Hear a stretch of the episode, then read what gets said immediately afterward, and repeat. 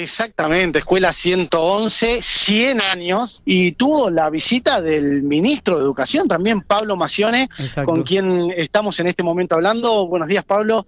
Bueno, eh, importante estos 100 años de la Escuela 111, ¿no? Por supuesto, eh, compartiendo el festejo de los 100 años en un contexto muy especial de pandemia, pero sin por eso dejar de reconocer la trascendencia y la importancia que tienen las escuelas en toda la, comunidad de General Pico, cada uno en su escuela, ¿no?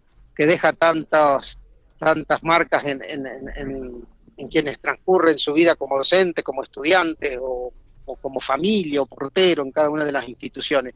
Entonces, realmente festejar un centenario, eh, diría que es eh, rememorar eh, la vida comunitaria en un ámbito educativo y plena de recuerdos y demás. Lamentablemente el contexto de pandemia no permite ese reencuentro propio de cada uno de estos aniversarios, pero creo que es un merecido homenaje que se desarrolla hoy para la escuela y toda su comunidad educativa. Un homenaje realizado al aire libre en, el frente de la escuela 111 acompañando a estos docentes que hoy cursan, pero que pasaron muchísimos docentes, ¿no? La valor, el valor del docente que día a día hizo de esos alumnos. ¿no? Por supuesto, es decir, ahora y antes y en el futuro. Y estos docentes, con que junto con el equipo directivo de la institución, eh, se ha puesto realmente sobre las espaldas un trabajo complejo en un año de pandemia. Repensar la escuela el año pasado o la reorganización que hay que hacer del proceso de enseñanza y aprendizaje para este, también eh, es un mérito y un esfuerzo enorme en, una, en un marco de una complejidad grande que afecta a toda la sociedad más allá de las instituciones educativas. Bueno, y en ese reacomodamiento que tuvieron de hacer, ¿cómo evalúan estos primeros semanas de clases?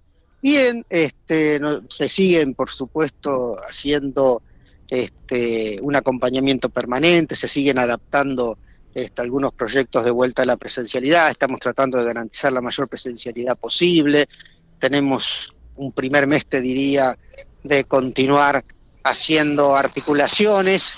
Ya hay más de 63 mil estudiantes que están volviendo en estas primeras semanas. Este, así que creo que viene relativamente bien, pero siendo un seguimiento diario, porque la complejidad es grande.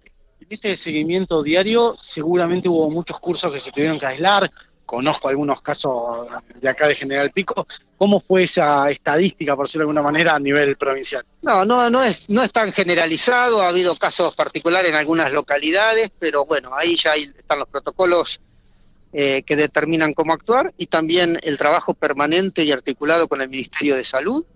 Así que se hace todos los controles, eh, pero vuelvo a decir, no es algo generalizado, son casos puntuales en distintos lugares, ha ocurrido algún caso en Santa Rosa, en Rancul y demás, pero bien, con el seguimiento correspondiente y trabajando en forma articulada con salud, es un año que va a ser todo el año así, hay que prepararse porque va a ser así todo el año.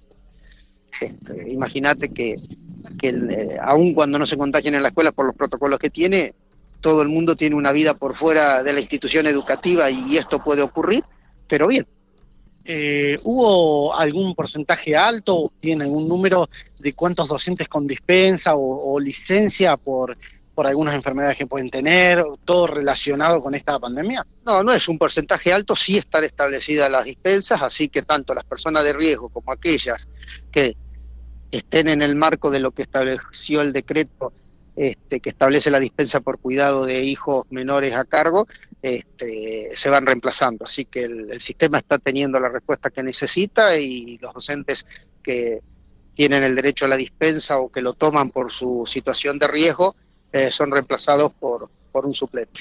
¿Las escuelas en su totalidad pudieron abrir o todavía hay alguna que tiene abrieron, pero que sí se dictan clases son las hogares que recién ahora con la aprobación del protocolo están articulando su proyecto de vuelta a la presencialidad con lo que establece el protocolo. Pero igualmente los estudiantes de esas escuelas estaban concurriendo en la localidad donde vive, porque la mayoría vive en una localidad distinta de donde funciona la escuela hogar, este, con el dictado de clases. No es que no estaban en la presencialidad, sino lo cumplían en otra institución educativa. Ahora una vez que esté articulado el proyecto, podrán volver a ocupar las residencias en los lugares que corresponden. ¿Tiene alguna particularidad este protocolo para las, eh, para las escuelas con...? La cuestión del distanciamiento eh, de las camas, el, sobre los artículos de limpieza que cada estudiante tiene que tener para higienizarse, el cuidado de la limpieza de los baños, la forma en que pueden sentarse a comer con el distanciamiento que corresponde. Todas cuestiones prácticas y, comunes a, lo que sucede en el resto. Eh, recién nos comentaba que más de 60.000 alumnos pudieron regresar a las aulas. Todavía falta prácticamente un tercio, ¿no?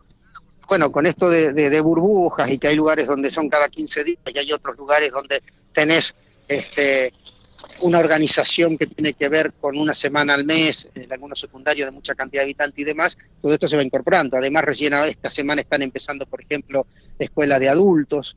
Entonces, todo eso va a ir sumando el porcentaje de quienes van a la presencialidad no sé si te queda alguna pregunta del estudio para el ministro. Eh, no, no, estaba este, escuchándolo atentamente. Creo que por ahí hemos evacuado las dudas que nosotros teníamos este, para realizarle. Eh, y bueno, felicitarlo por la llegada de esta General Pico y compartir este centenario en la escuela entonces, ¿no? Muy bien. Muchísimas gracias, ministro, y que tenga un buen día. Hasta luego.